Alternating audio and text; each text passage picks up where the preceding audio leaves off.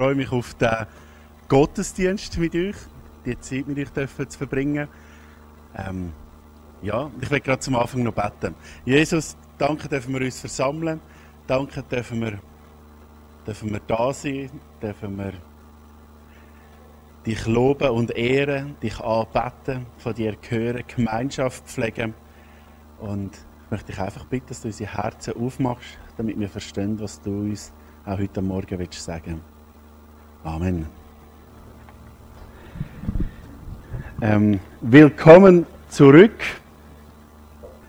Willkommen zurück äh, in unserer kleinen Miniserie, Sommer-Miniserie, wo es darum geht, Diener Gottes zu sein. Und ähm, wir haben schon die, die letzten zwei Sonntage das ein bisschen angeschaut. Als erstes haben wir angeschaut, ein Diener Gottes ist zu 100 Prozent abhängig vom Vater, weil er für ihn geschaffen wurde. Wie ein Fisch nur im Wasser zur Entfaltung kommt, kommen auch wir nur in der Nähe Gottes ähm, zur Entfaltung, angezapft an der Lebensquelle. Dann haben wir gesehen, ein Diener oder eine Dienerin Gottes sieht die Welt mit den Augen Gottes. Er ist Empfänger der Gnade und gibt diese dann auch weiter. Ein Diener Gottes sieht die Welt und handelt in der Welt in der Gesinnung Gottes. Ich sage ja im, im Namen Jesu oder in, in Gottes Namen. Wir, ähm, das ist schwierig, gell? Ähm, ich nage immer noch daran. Und jetzt kommen wir so zu einem nächsten Punkt, der den Punkt vom letzten Sonntag ein bisschen angenehmer macht. Also ich stehe noch zu 100% zu dem, was ich gesagt habe. Ähm, aber heute geht es ein bisschen um die Umsetzung, ähm, wie, es für möglich, wie es möglich gemacht werden kann. Letzten Sonntag haben wir ja viel auch über Vergebung geredet. Wir waren an diesem Punkt, wo, wo die Jünger sagten, ja, wenn wir vergeben müssen, da brauchen wir auch deine Hilfe. Und ich vergliche es ja mit meinem Lehrmeister, oder? Ähm, dass man manchmal nicht laut sagt, aber wenn der Auftrag unmöglich scheint, und ich, ich blieb dann dort stehen, oder? Und sagte, ja, dann dachte ich, mache es doch selbst. Aber was natürlich mein Chef mir gesagt hat, wenn er merkte, der scheint ein bisschen überfordert, war so seine Aussage, ja, was hast du dann die letzten vier Jahre gelernt? Ich habe Zeit, Geld äh, in dich investiert. Ich habe dir Werkzeuge ähm, zur Verfügung gestellt. Ich habe dir gezeigt, wie du mit den Maschinen umgehen kannst. Hey, die letzten vier Jahre, hast du irgendetwas gelernt? Ja oder nein? Ähm, und dann merkte ich plötzlich, hey, ja, eigentlich, eigentlich sollte ich es doch können. Ähm, und das ist meine Aussage von heute. Ich will dir zusprechen, dass Gott dich befähigt. Ähm, Jesus sagte das dann seinen Jüngern und sagt, hey, ihr, ihr könnt es oder ihr sollt es eigentlich können. Also wir sind Lernende und lernen von Gott. Und das andere ist, jetzt kommen wir zum anderen heiklen Thema, was ich letztes Mal angesprochen habe, was draußen noch für Diskussion sorgte, das mit dem Wäsche zusammenlegen. Wisst ihr noch? Ich habe gesagt, ich, ich lege nur meine Wäsche und das der Kinder zusammen, die meiner Frau nicht, denn ich kann das nicht gut genug. Und, und wisst ihr, was meine Frau zu Hause gesagt hat? Also es ist nicht wegen dem nicht da, sondern eines der Kinder ist krank. Ähm, sie sagte, hey, jetzt meinen alle, ich sei ein Perfektionist, aber die haben keine Ahnung, wie du die Wäsche zusammenleist.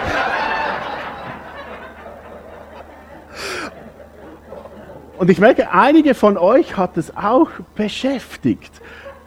In der Cafeteria kam sogar Sandra völlig begeistert zu mir und sagte, hey, ich habe die Lösung, ich habe so ein Faltbrett. Wo ich, aber zuerst muss ich euch fragen, bin ich der Einzige, der dieses Problem hat? Mit dem Wäsch zusammenlegen. Die Männer alle ja, die Frauen alle nein. okay, ja, das ist gut. Ja, Ja, genau. Ähm, ich habe so ein, ein Faltbrett besorgt.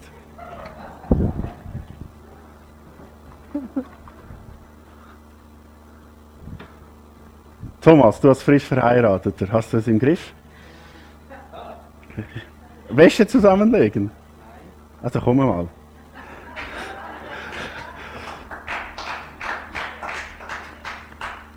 Hey. Ist das was? Jetzt. Hey, ich sage euch. Ich glaube, ich war mit dem auch überfordert. Das bringt die Ehe auf ein neues Level. Ist das ein Vorwurf? Äh, nein, nein. Du hast das T-Shirt drauf. Und jetzt.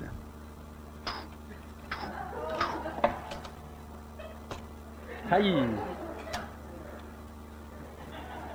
Hey! Hey. Das ist ja auch einig. Ja.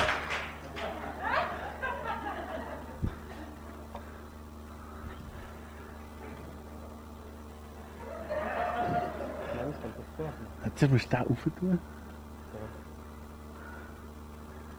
Das muss jetzt zügig gehen, gell? Zack, ja. Ja, ja. Oh, Kannst du es mitnehmen? Du darfst es mitnehmen. Du darfst es gerne mitnehmen. Willst du es wieder? Nein. er hat keine Ausrede mehr.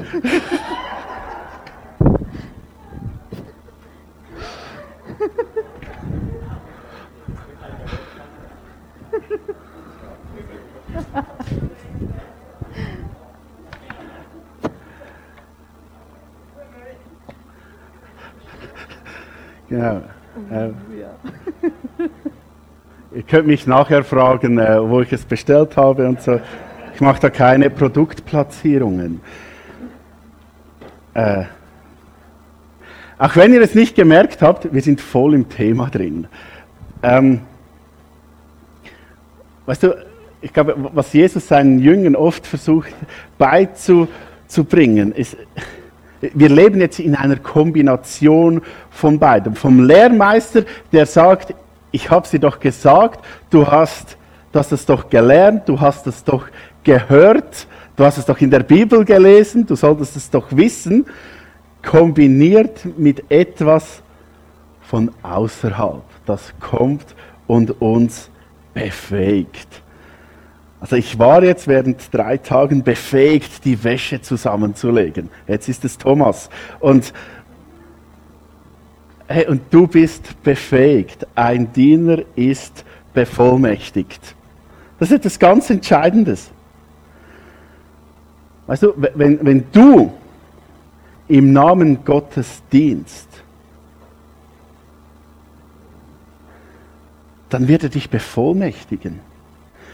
Ähm, Gott will, dass ja dein Dienst für ihn fruchtbar ist. Er gibt dir einen, einen Auftrag und er ist wie jeder vernünftige Chef, der sagt, hey schau, ich gebe dir einen Auftrag in der Werkstatt, du musst ihn erledigen und schau, du kannst, du kannst meine Werkzeuge, du kannst alles brauchen. Ich, ich gebe dir nicht einfach die, die Spielzeugwerkzeuge oder so, sondern hey, ich besorge dir das Beste, was ich dir besorgen kann, um diesen Auftrag zu erfüllen. Und wenn Gott dir einen Auftrag gibt, macht er das, das noch viel besser. Das Problem ist manchmal einfach, dass wir nicht wissen, was der Auftrag ist. Oder ganz ehrlich unter uns, dass wir ihn auch manchmal gar nicht wollen. Vielleicht kennst du das auch. Ähm, ich habe für mich so äh, eine Devise festgelegt, was entscheidend ist. Wie Jesus sagt, liebe Gott mit deinem ganzen Verstand, mit ganzem Herzen, den Mitmenschen wie dich selbst. Und was Gott dann zusätzlich verlangt, das will, wird er dir schon noch sagen. Gott lässt es uns schon wissen, was er zusätzlich will. Sei es mit mit klaren Worten oder mit Gaben, die er in dir reingelegt hat, mit Ressourcen, mit Ideen, mit Herzensanliegen und so weiter. Gott zeigt uns, was er von uns will. Also ich kenne niemanden, der, der so ziel- und planlos im Reich Gottes umherirrt, äh, der sagt, hey, ich bin, ich bin nicht begabt, ähm, ich wurde zu nichts gerufen, ich ich habe nichts, das mir wichtig ist. Ich weiß gar nicht, wie ich Gott dienen könnte. Also es ist niemand so zu mir gekommen. Also vielleicht geht es dir so, dann kannst du nachher zu mir kommen und äh, wir können reden.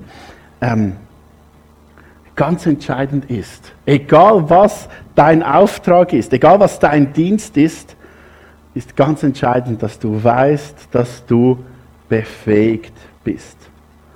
Äh, Heute werden wir so einige Begebenheiten anschauen im Neuen Testament mit Jesus und seinen Jüngern. Ähm, ich werde die Geschichte, ich werde nicht allzu in die Tiefe gehen, in den verschiedenen Geschichten, aber einfach so verschiedene ähm, Grabungen machen und schauen, hey, wie geht Jesus damit, damit um? Die erste Stelle finden wir in Johannes 20, 19 bis 22. Das ist eine Geschichte, die sich abspielt, nachdem Jesus gestorben und wieder auferstanden ist. Da ist er ja immer wieder den Jüngern erschienen und da passiert Folgendes. Am Abend desselben Tages hatten sich alle Jünger versammelt. Aus Angst vor den führenden Juden äh, ließen sie die Türen fest verschlossen. Plötzlich kam Jesus zu ihnen. Er trat in ihre Mitte und grüßte sie. Friede sei mit euch. Dann zeigt er ihnen die Wunden an seinen Händen und an seiner Seite. Als die Jünger ihren Herrn sahen, freuten sie sich sehr. Jesus sagte noch einmal, Friede sei mit euch. Wie der Vater gesandt hat, wie mich der Vater gesandt hat, so sende ich euch. Nach diesen Worten hauchte er sie an und sprach, empfangt den Heiligen Geist. Ich finde es eine mega spannende Geschichte. Zuerst kommt Jesus rein und sagt, hey, Friede mit euch. Das, was er auch der Welt brachte. Friede. Friede sei mit euch. Und nachher fordert er sie auf, in Frieden zu gehen. Und was ist Frieden eigentlich? Der Friede, der Jesus bringt. Ich glaube, Friede ist eine Haltung, in der wir, wir leben. Ähm, da geht es um, um die Gesinnung, um, um die Einstellung. Es geht darum, um was, was wir weitergeben. Jesus hat uns ja seinen Frieden gegeben. Er sagt, hey, du bist, du bist versöhnt mit Gott. Du hast Anrecht auf ein ewiges Leben. Du bist geliebt. Du bist ein Kind Gottes. Und er sagt, hey, und ich sende euch. Bringt den, den, diesen Frieden weiter. Und es ist ja spannend, die, die Jünger wissen ja nicht, was kommen wird. Die haben keine Ahnung.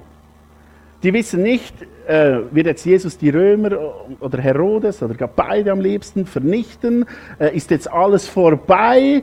Ähm, gibt es eine Revolution? Sie hatten keine Ahnung, was kommen wird. Aber Jesus sagt, hey, ähm, das ist schon spannend. Er sagt, empfangt den Heiligen Geist. Ähm, das hatten Sie ja schon gewusst, äh, Johannes 15, 5, letzten Sonntag, vor dem Sonntag auch, wo Jesus sagt, ich bin der Weinstock und ihr seid die Reben, wer mit mir verbunden bleibt, so wie ich mit ihm, der trägt viel Frucht, ohne mich könnt ihr nichts tun. Die Jünger wussten, wir müssen mit Jesus verbunden sein, damit es funktioniert. Und Jesus sagt ihnen, hey, ich, ich rüste euch aus. Ihr habt den Heiligen Geist. Ich, ich gebe euch ein Teil von mir selber mit. Ich bevollmächtige euch. Weißt du, und das war nichts Neues, die, die Bevollmächtigung. Also eine dauerhafte natürlich schon, aber die, die Jünger bekamen ja das auch, als sie zu zwölf oder nachher zu siebzigst unterwegs waren, waren sie ja auch bevollmächtigt. Sie konnten Sachen tun, die sie, die sie nicht tun konnten, die Jesus oder der Heilige Geist in ihnen wirkte. Ähm, das ist so äh, eines der, der coolen Begebenheiten. Lukas 10, 17 bis 20. Als die 72 Jünger zurückgekehrt waren, berichtet sie, berichteten sie voller Freude, Herr, sogar die Dämonen mussten uns gehorchen, wenn wir uns auf deinen Namen beriefen. Herr, es funktioniert. Jesus antwortete, ich sah den Satan wie ein Blitz vom Himmel fallen. Ich habe euch die Vollmacht gegeben, auf Schlangen und Skorpionen zu treten und die Gewalt des Feindes zu brechen. Nichts wird euch schaden. Doch freut euch nicht so sehr, dass euch die bösen Geister gehorchen müssen. Freut euch vielmehr darüber, dass eure Namen im Himmel aufgeschrieben sind. Das beeindruckt mich, dieser Text. Weißt du, Jesus, der sagt, hey, ich weiß, dass ihr bevollmächtigt seid, denn ich habe euch bevollmächtigt. Äh, und wenn ich euch die Vollmacht gebe, dann, dann könnt ihr alles tun. Und er, meine, ist ja schon äh, spannend, was sie tun können und großartig. Aber er sagt ihnen, hey, freut euch in erster Linie, dass ihr zu mir gehört. Es geht um das. Wenn ihr zu mir gehört, dann bevollmächtige ich euch und ihr das tut, was ich will. Dann kann das Übernatürliche natürlich werden. Nicht, weil ihr gut seid, sondern weil der Vater im Himmel gut ist und euch ausrüstet und euch gibt, was ihr für den Dienst braucht. Zusammengefasst könnte man sagen, in deinem Dienst ist Gott doch der Handelnde. Er ist der Handelnde. Und hey, ich habe so viele tolle Geschichten gefunden. Äh, ich muss euch gleich noch eine vorlesen. Ich hoffe, das ist okay. Ähm, nachdem Jesus das alles der Menschenmenge gesagt hatte, ging er nach Kapernaum. In dieser Stadt lebte ein Hauptmann des römischen Heeres. Dessen Diener war schwer krank und lag im Sterben. Weil der Hauptmann seinen Diener sehr schätzte, schickte er einige führende Männer der jüdischen Gemeinde zu Jesus, von, von dessen Ankunft er gehört hatte. Sie sollten ihn bitten, mitzukommen und seinem Diener das Leben zu retten. So kamen sie zu Jesus und baten ihn inständig, hilf diesem Mann. Er hat es verdient, denn er liebt unser Volk und hat sogar den Bau der Synagoge bezahlt. Jesus ging mit ihnen aber noch ehe sie das Haus erreicht hatten, schickte ihm der Hauptmann einige Freunde entgegen und ließ ihm sagen, Herr, mach dir nicht die Mühe, in mein Haus zu kommen, denn ich bin es nicht wert, dich zu empfangen. Deshalb bin ich auch nicht persönlich zu dir gegangen. Sag nur ein einziges Wort, dann wird mein Diener gesund. Auch ich stehe unter höherem Befehl und habe andererseits Soldaten, die mir gehorchen. Wenn ich zu einem sage, geh, dann geht er. Befehle ich einem anderen, komm, dann kommt er. Und wenn ich zu meinem Diener sage, tu dies, dann führt er meinen Auftrag aus. Als Jesus das hörte, wunderte er sich sehr über ihn. Er wandte sich an der, sich der Menschenmenge zu, die ihm gefolgt war, und sagte, eins ist sicher, nicht einmal unter den Juden in Israel bin ich in einem Menschen, bin ich einem Menschen mit einem so festen Glauben begegnet. Als die Freunde des Hauptmanns in das Haus zurückkamen, fanden sie den Diener gesund vor. Hey, ich finde es so eindrücklich, äh, was da geschieht. Also ich finde es ganz eindrücklich, diese Haltung von diesem Hauptmann. Und seht ihr da, wie, wie Jesus Glaube definiert? Er sagt, hey, der Hauptmann, der hat es gecheckt.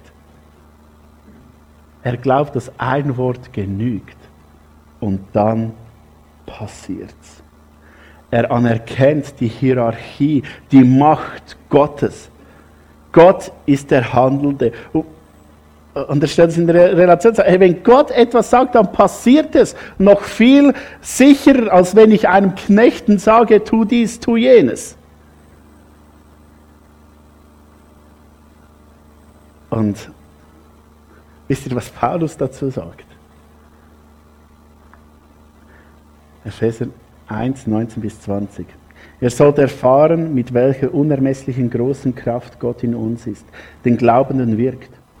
Ist es doch dieselbe gewaltige Kraft, mit der er am Werk war, als er Christus von den Toten auferweckt und in ihm in der himmlischen Welt den Ehrenplatz an seiner rechten Seite gab. Ihr sollt erfahren, mit welcher unermesslichen großen Kraft Gott in uns ist, den Glaubenden wirkt. Ist es doch dieselbe Kraft, mit der am Werk war, als er Christus von den Toten auferweckte. Hey, was ist das für eine Zusage? Er sagt, wisst ihr denn nicht, dass die Kraft, die Jesus von den Toten auferweckte, in euch ist, der Heilige Geist aktiv in dir?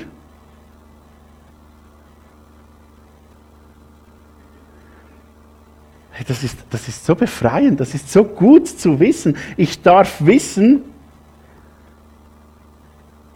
dass die Beziehung zu Gott nicht darin besteht, dass ich möglichst gut, möglichst nahe an seine Anforderungen kommen kann, ihm möglichst fest, stark dienen darf oder muss, mich auslaugen muss, um ihm gefallen zu können, möglichst strenge Aufgaben erfüllen, damit, damit ich es schaffe, wie so die, die, in der griechischen Mythologie die Helden möglichst tapfere Aufgaben erledigen muss, um geliebt zu sein. Sondern er sagt einfach, hey, ihr habt diese Kraft, macht was damit. Es geht nicht darum, was du kannst, sondern es geht darum, ob du bereit bist. Ich glaube, das ist ein, ein ganz wichtiger Punkt. Es geht nicht darum, was kann ich. Ähm, kann mich Gott denn brauchen, sondern es geht um die Bereitschaft, will ich mich von Gott gebrauchen lassen oder nicht. Und das führt uns zu einer nächsten Geschichte. Die ist, die ist hart. Die ist sehr hart. Äh, Matthäus 25, 14 bis 30. Es wird dann so sein wie bei einem Mann, der vorhatte, ins Ausland zu reisen. Er rief alle seine Verwalter zusammen und vertraute ihnen sein Vermögen an. Sie sollten während seiner Abwesenheit gut damit wirtschaften. Dem einen gab er fünf Zentner Silberstücke, einem anderen zwei und dem dritten einen Zentner, jedem nach seinen Fähigkeiten. Danach reiste er ab. Der Mann mit fünf Zentner Silberstücke machte sich sofort dran, mit dem Geld Geschäfte zu treiben und konnte so die Summe verdoppeln. Auch die zweite, die, die zwei Zentner bekommen hatte, verdiente zwei hinzu. Der dritte aber vergrub den Zentner, den sein Herr ihm anvertraut hatte, an einem sicheren Ort. Nach langer Zeit kehrte der Herr von seiner Reise zurück und forderte seinen Diener auf, mit ihm abzurechnen. Der Mann, der fünf Zentner Silberstücke erhalten hatte, trat vor ihm, übergab ihm zehn, ihm zehn Zentner. Er sagte, Herr, fünf Zentner hast du mir gegeben. Hier, ich habe fünf dazu verdient. Da lobte ihn sein Herr, gut so. Du bist ein tüchtiger und zuverlässiger Verwalter. In kleinen Dingen bist du treu gewesen. Darum werde ich dir Großes anvertrauen. Komm zu meinem Fest und freu dich mit mir. Danach kam der Mann mit den zwei Zentnern. Er berichtete, Herr, ich habe den Betrag, den du mir gegeben hast, verdoppeln können. Da lobte der Herr, gut gemacht, du bist ein tüchtiger und zuverlässiger Verwalter. In kleinen Dingen bist du treu gewesen. Darum werde ich dir Gottes Großes anvertrauen. Komm zu meinem Fest und freu dich mit mir. Schließlich kam der Diener, dem der Herr ein Zeltner Silberstücke gegeben hatte, und erklärte, ich kenne dich als strengen Herrn und dachte, du erntest, was, du, was andere gesät haben. Du nimmst dir, wofür du nichts getan hast. Aus Angst habe ich dein Geld sicher aufbewahrt. Hier hast du es wieder zurück. Zornig antwortete ihm darauf sein Herr, was bist du nur für ein böser und fauler Verwalter? Wenn du schon der Meinung bist, dass ich ernte, was andere gesät haben und mir nehme, wofür ich nichts getan habe, hättest du mein Geld wenigstens bei einer Bank anlegen können, dann hätte ich immerhin noch Zinsen dafür bekommen. Nehmt ihm das Geld weg und gebt es dem, der die zehn Zentner hat. Denn wer viel hat, der bekommt noch mehr dazu. Ja, er wird mehr als genug, er wird mehr als genug haben. Wer aber nichts hat, dem wird selbst noch das wenige, das er hat, genommen. Und jetzt werft diesen Nichtsnutz hinaus in die tiefste Finsternis, wo, nur, wo es nur noch Heulen und ohnmächtiges Jammern gibt.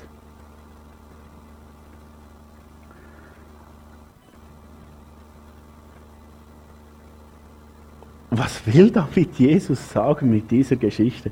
Am Anfang kommen wir ja klar, aber dass er so brutal handelt mit diesem, wie er ihn nennt, mit diesem Nichtsnutz. Ähm,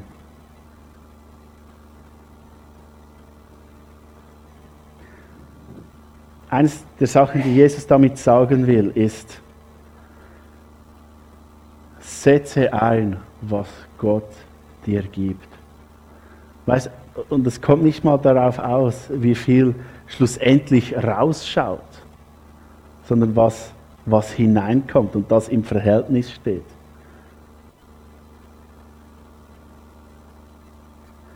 Weißt du, Gott schenkt uns extrem viel. Es sind einfache Wir haben das letzte Mal gesehen, die Vergebung, ähm, die er zum Beispiel gibt, die wir weitergeben können. Die Liebe, die er gibt und wir weitergeben können. Sachen, die alle haben, die alle bekommen und weitergeben sollen.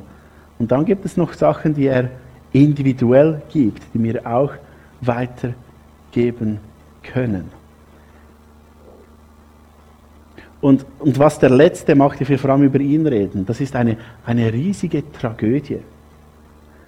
Er vergräbt alles. Für mich ist das so ein Bild für, für ganz viele Menschen,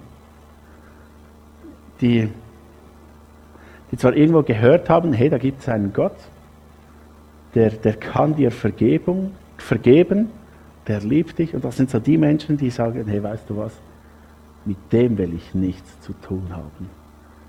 Weder seine Vergebung noch seine Liebe, alles lasse ich einfach dort, was ist. Ja, ich, ich vergrabe es sogar. Ähm, ich will damit nichts zu tun haben. Ich will gar nichts mit dem zu tun haben. Nichts, nicht einmal die Gnade.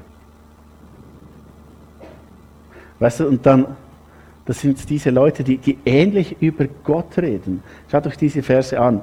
Da heißt es, schließlich kam der Diener, dem der Herr ein Zentner Silberstücke gegeben hat und erklärte, ich kenne dich als einen strengen Herrn und dachte, du erntest, was andere gesät haben. Du nimmst dir, da, wofür du nichts getan hast. Aus Angst habe ich dein Geld sicher aufbewahrt. Hier hast du es wieder zurück. Weißt du, diese Haltung, Gott, komm, das ist ein strenger Gott mit dem will ich nichts zu tun haben. Komm, das ist ein, ein böser Gott, mit dem will ich nichts zu, zu tun haben. Ich will das nicht, ich will ihn nicht. Von ihm nehme ich gar nichts an. Und ich glaube, darum ist Jesus in diesem, äh, in diesem, in diesem Gleichnis, Gleichnis auch so also drastisch. Er sagt, hey, wenn du gar nichts von mir annehmen willst, nicht einmal die Basics, hey, dann, dann haben wir nichts gemeinsam. Er verwirft alles, er verwirft auch Gott. Hätte er wenigstens das angenommen, dann wäre es immerhin etwas Gutes gekommen. Das ist so der, der eine, das negative Beispiel. Aber die Verdoppelung bei den ersten, habt ihr gemerkt, die haben beide verdoppelt. Der, der fünf hatte, hatte verdoppelt, der, der zwei hatte, hatte auch verdoppelt. Und ich finde es ganz spannend, was Jesus damit sagen will. Ich glaube, er will damit sagen, hey, was ich dir gebe, das, das geht nicht weg, sondern das bereichert auch andere. Es kommt auch anderen zugute. Und das ist ein ganz wichtiges Prinzip im Reich Gottes. Was Gott schenkt, ich rede jetzt da vor allem von Begabungen. Auch gerade Geistesgaben. Weißt du, was Gott dir schenkt, ist nicht nur für dich, sondern ist auch für andere. Und das bestimmt dann auch gleich deinen Dienst. Gott rüstet dich aus. Die Frage ist nicht, wie, wo, wann, warum, sondern ich glaube, die, die ganz entscheidende Frage ist, bin ich bereit, ein Leben als Diener und Dienerin Gottes zu führen. Angeschlossen zu sein an der Lebensquelle. In seinem Namen die Welt zu sehen. Anzunehmen, was er dir gibt und es dann auch weiterzugeben. Nicht, weil du es so gut kannst, sondern weil Gott dich ausrüstet. ausrüstet. Gott bevollmächtigt, bevollmächtigt dich. Und ich werde jetzt einfach eine kurze Zeit, Zeit lassen, wo du dir das überle überlegen kannst. Will ich das? Also nicht will ich Vollmacht, sondern bin ich bereit, ähm, mich gebrauchen zu lassen? Ich lasse euch eine Zeit und diese werde ich dann mit einem Gebet abschließen.